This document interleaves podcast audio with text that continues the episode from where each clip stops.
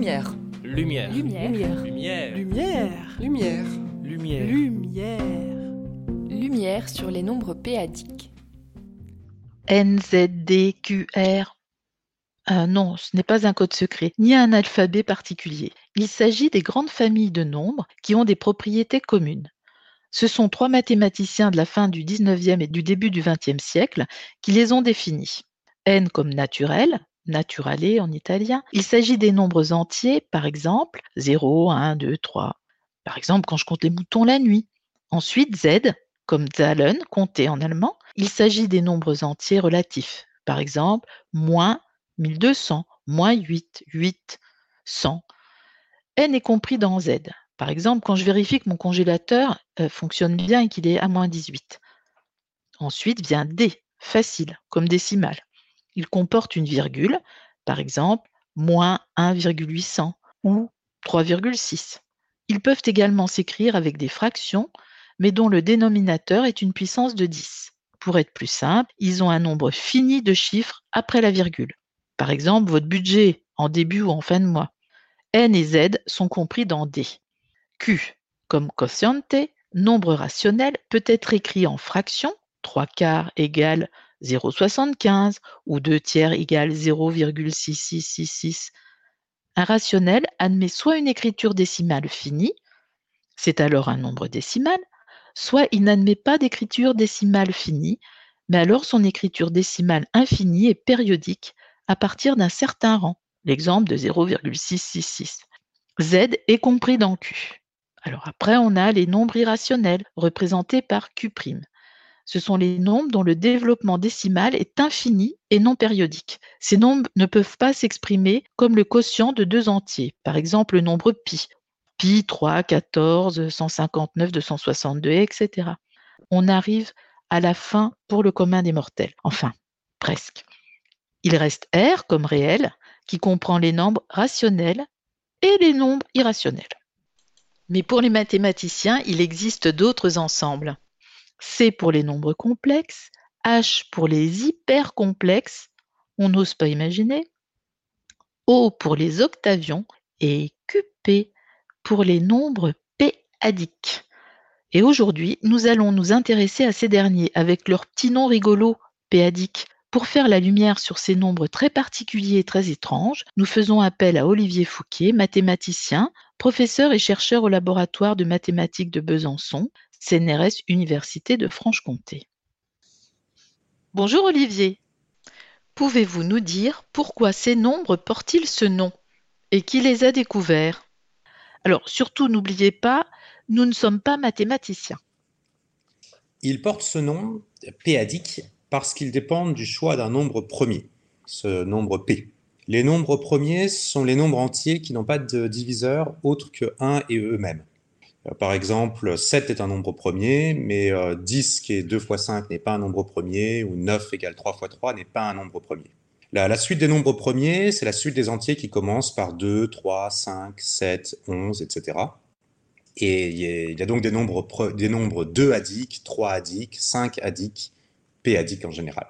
Depuis Euclide, on sait que la suite des nombres premiers est infinie, et il y a donc une infinité d'ensembles de nombres p-adiques pour une infinité de nombres premiers p différents, un pour chaque nombre premier. Tous ces ensembles sont différents, très différents parfois, et sont tous euh, intéressants individuellement et collectivement. En ce qui concerne leur découverte, l'histoire des mathématiques est un sujet en soi. Euh, disons que même si l'on trouve les prémices des nombres p-adiques chez euh, Gauss, Schoenmann ou Kummer au XIXe siècle, c'est au mathématicien allemand Kurt Hensel que l'on doit leur introduction en bonne et due forme, à la toute fin du XIXe siècle et au début du XXe siècle. Toutefois, il faut attendre 1920 et les travaux de Helmut Hasse pour qu'ils deviennent véritablement centraux dans les mathématiques. Depuis, et tout particulièrement depuis la seconde moitié du XXe siècle, ils sont incontournables dans la recherche en mathématiques pures, en arithmétique, en algèbre et en géométrie. Que sont ces nombres péadiques? Il y a une petite difficulté à surmonter au début, et cette difficulté, c'est que nous avons 10 doigts, et donc nous comptons avec 10 chiffres, et que 10, c'est 2 fois 5, ce n'est pas un nombre premier. Mais pour mon explication, nous allons faire comme si 10 était un nombre premier. Pour comprendre les nombres péadiques, par exemple les nombres décadiques, il faut faire un saut d'imagination. Il faut inverser notre conception ordinaire de la taille ou de la grandeur d'un nombre. D'habitude, on considère qu'un chiffre contribue d'autant plus à la taille d'un nombre lorsqu'il est loin à gauche de la virgule et d'autant moins lorsqu'il est loin à droite de la virgule. Par exemple, si je vous demande si vous préférez avoir 3567,25 euros ou 5567,28 euros sur votre compte, vous faites le deuxième choix, parce que vous savez bien que ce qui compte est le chiffre le plus à gauche de la virgule, le chiffre devant 1000, et que le chiffre le plus à droite, celui des centimes dans mon exemple, est négligeable. Pour les nombres péadiques, disons les nombres décadiques, c'est exactement le contraire. Un chiffre contribue d'autant moins qu'il est à gauche de la virgule, et d'autant plus qu'il est à droite de la virgule. Dans le monde des nombres décadiques, 10 est donc plus petit que 1. 100 plus petit que 10, 1000 plus petit que 100, parce que le chiffre 1 est de plus en plus à gauche de la virgule. Et tous ces nombres, 10, 100, 1000, sont plus, plus petits que 0,1. Une conséquence de ce résultat, de cette façon de voir les nombres, est que de même qu'il existe des nombres rationnels qui ont une infinité de chiffres après la virgule, comme un tiers qui s'écrit 0,3333333 jusqu'à l'infini, ou pi qui commence par 3,141592635 jusqu'à l'infini. De même, il existe des nombres décadiques, ou péadiques en général, qui ont une infinité de chiffres à gauche de la virgule, comme par exemple le nombre 3, 3, 3, 3, 3, 3, 3, mais où les 3 partent cette fois vers la gauche. Et ce qu'il faut bien comprendre, c'est que inverser gauche et droite, inverser grand et petit, change fondamentalement les choses pour les nombres. En effet, il y a dans l'arithmétique élémentaire une asymétrie fondamentale entre la gauche et la droite, que nous avons tous apprise au CP. Quand on fait une opération, on propage toujours la retenue de la droite vers la gauche.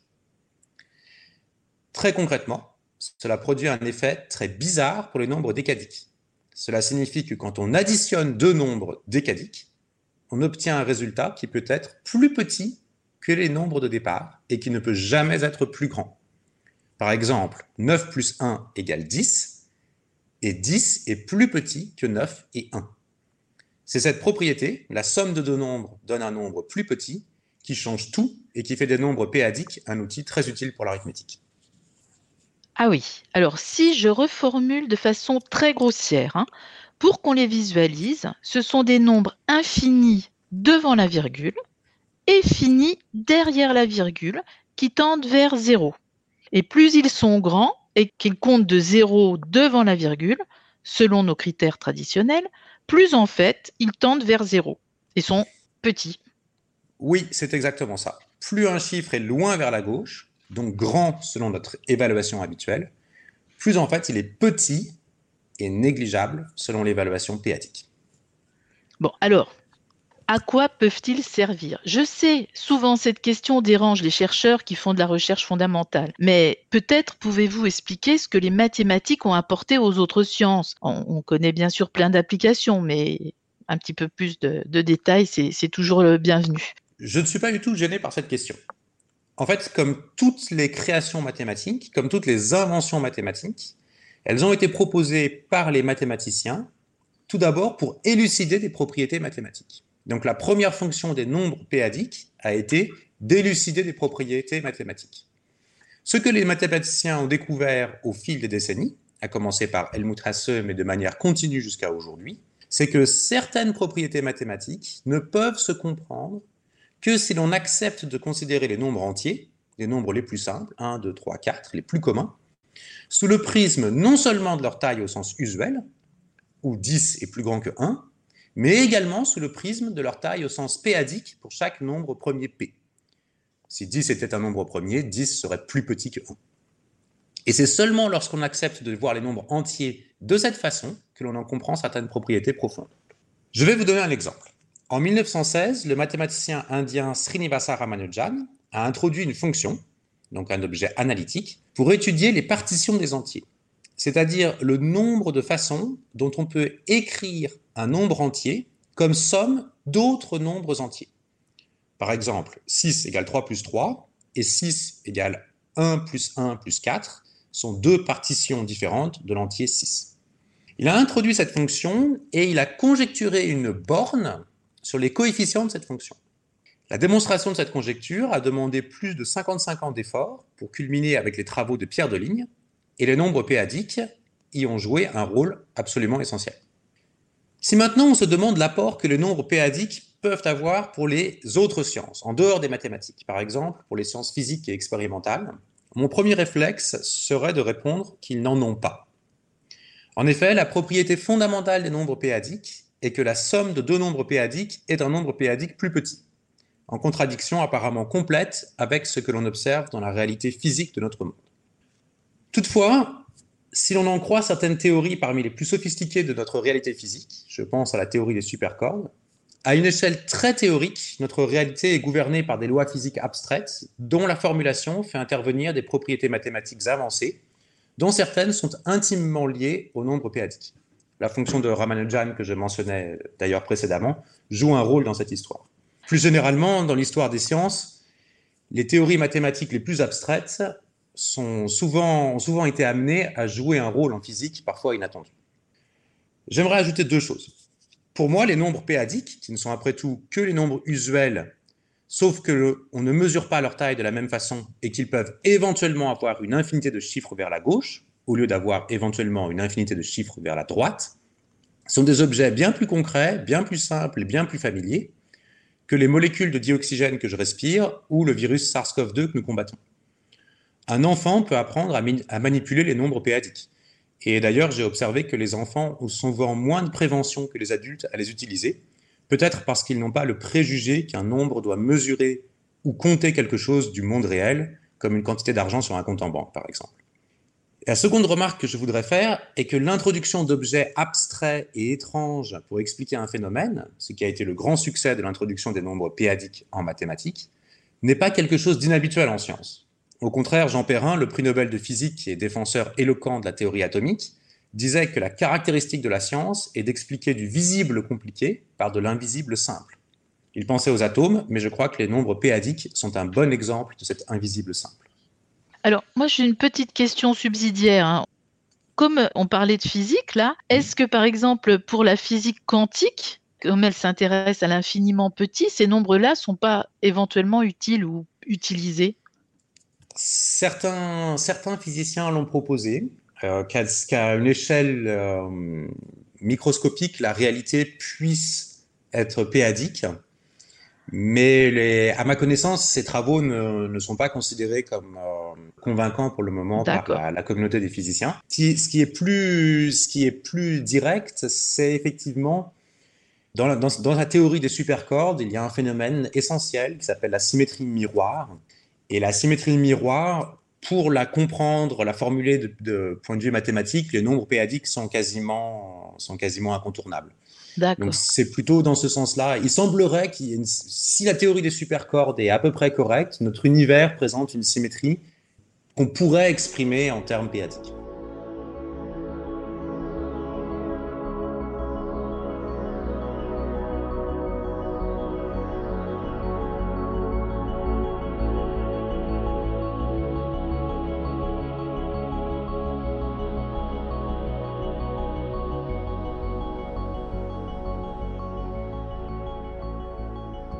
En quoi consistent vos recherches sur ces nombres et comment s'articulent-elles avec les recherches de vos collègues du laboratoire?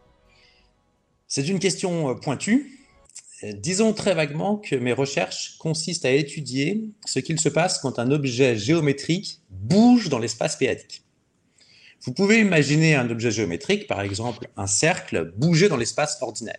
Par exemple, son rayon devient un tout petit peu plus petit ou un tout petit peu plus grand, ou alors il devient une ellipse de très faible excentricité, c'est-à-dire que vous appuyez légèrement dessus et il s'aplatit très légèrement. Dans l'espace péadique, les objets géométriques peuvent bouger aussi, mais le mouvement a des propriétés complètement différentes. Pourquoi? Souvenons-nous que dans l'espace décadique, 1 million est un tout petit nombre, car 1 est très loin à gauche de la virgule. Cela signifie que dans le nombre décadique, le nombre 1 et le nombre 1 million 1 sont des nombres très proches. Quand on fait un mouvement dans l'espace péadique, certaines quantités sont conservées, qui ne sont pas conservées dans le mouvement ordinaire, que l'on appelle le mouvement réel. Pour étudier ces quantités conservées, une idée très simple mais très puissante, qui a été développée il y a une cinquantaine d'années maintenant, est donc de déplacer l'objet qui nous intéresse dans le monde péadique jusqu'à un autre objet plus simple, calculer la quantité à cet endroit et revenir dans le monde péadique à l'objet initial qui nous intéressait. Parfois, on démontre ainsi des résultats dont l'énoncé ne fait intervenir en aucune manière le nombre péadique, et la preuve pourtant passe de manière incontournable par le monde péadique. Expliquer du visible compliqué par de l'invisible simple, encore une fois. Vous m'avez demandé comment mes recherches s'articulaient avec les recherches de mes collègues. Euh, comme de nombreux mathématiciens, y compris dans mon laboratoire, mes recherches s'inscrivent dans ce programme. Et en mathématiques pures, l'interaction entre collègues ne se fait pas autour d'expériences, comme dans les sciences expérimentales, mais dans la discussion et la rédaction commune d'articles. Chaque participant ou chaque participante à un projet amène ses propres idées, son propre champ d'expertise, et nous essayons ensemble de résoudre le problème que nous nous sommes fixés. Une partie du travail mathématique, qui est très importante, mais qui est parfois négligée par le grand public, en partie à cause de la représentation médiatique du métier de mathématicien dans les œuvres de fiction, est la rédaction détaillée des résultats.